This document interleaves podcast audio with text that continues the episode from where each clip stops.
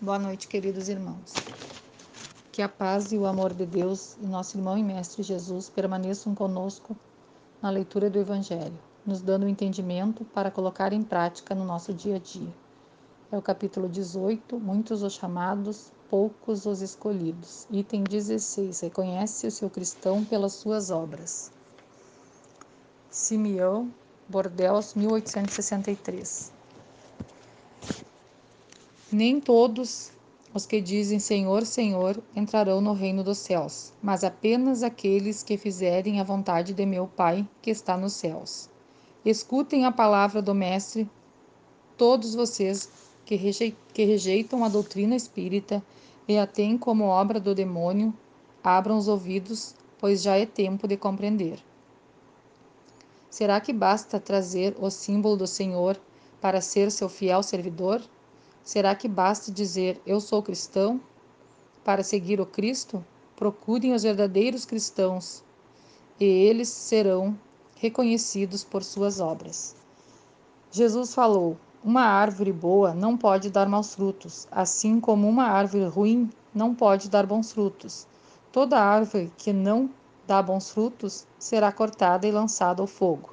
Discípulos do Cristo, compreendam bem essas palavras. Quais são os frutos que deve produzir a árvore do cristianismo?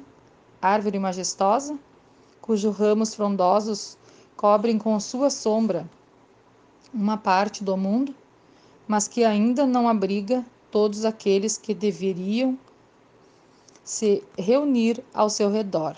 Os frutos da árvore da vida são os frutos da, da esperança e da fé. O cristianismo, como vem fazendo há muitos séculos, continua pregando sempre as virtudes divinas, procurando distribuir seus frutos. Mas são poucos aqueles que os colhem. A árvore é sempre boa, mas os jardineiros são maus. Eles procuram moldá-la segundo suas ideias e necessidades. Por isso, cortaram, diminuíram e mutilaram a árvore do cristianismo. Seus ramos já não produzem mais frutos. O viajante, cansado, que sob a sua sombra procura o fruto da esperança, que deveria lhe dar força e coragem, encontra apenas ramos áridos que pronunciam o mau tempo. Em vão ele pede para a árvore da vida que lhe dê o fruto da vida. As folhas caem secas aos seus pés. A mão do homem mexeu tanto que ela secou. Abram seus ouvidos e seus corações, meus bem-amados. Cultivem a árvore da vida, cujos frutos dão a vida eterna. Aquele que a plantou os convida a cuidar dela com amor, para vê-la dar ainda com abundância seus frutos divinos. Deixem a árvore da vida tal como Cristo a entregou a vocês. Não a mutilem, ela quer entender sobre o universo, ela quer estender sobre o universo sua imensa sombra. Portanto, não cortem seus ramos, seus frutos generosos caem em abundância, para sustentar o viajante faminto que anseia em chegar ao término da, da jornada.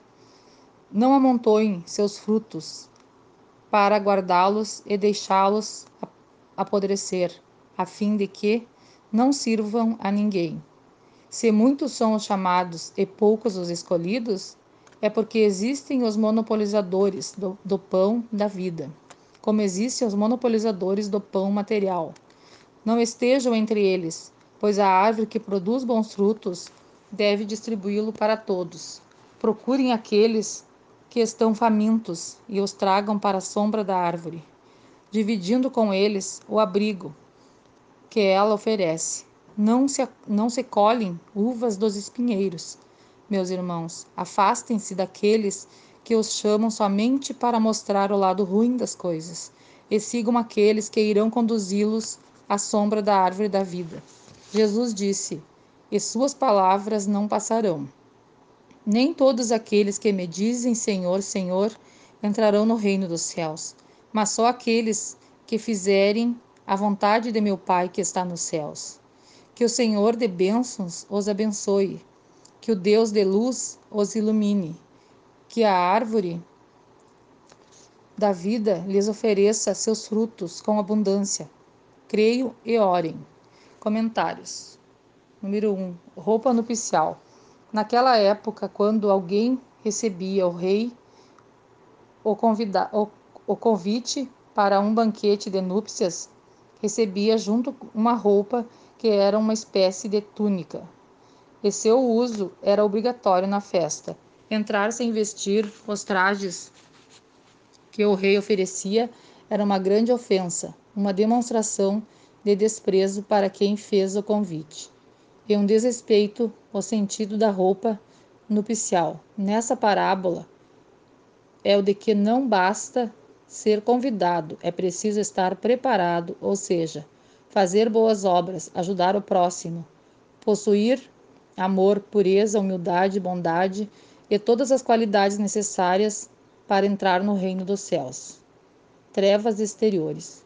O termo ser lançado nas trevas exteriores significa ir para um lugar ruim, onde não existe o bem. Provavelmente Jesus referia-se ao umbral, mas naquela época essa palavra não era utilizada, uma vez que o conhecimento sobre esse assunto veio bem mais tarde. Pranto e ranger de dentes significa o extremo sofrimento, o remorso da, daqueles que não que não reformam sua conduta, que não se empenham, em, não se empenharam em vencer seus vícios e defeitos, substituindo-os por virtudes. Terão encarnações dolorosas, onde passarão pela dor da expiação.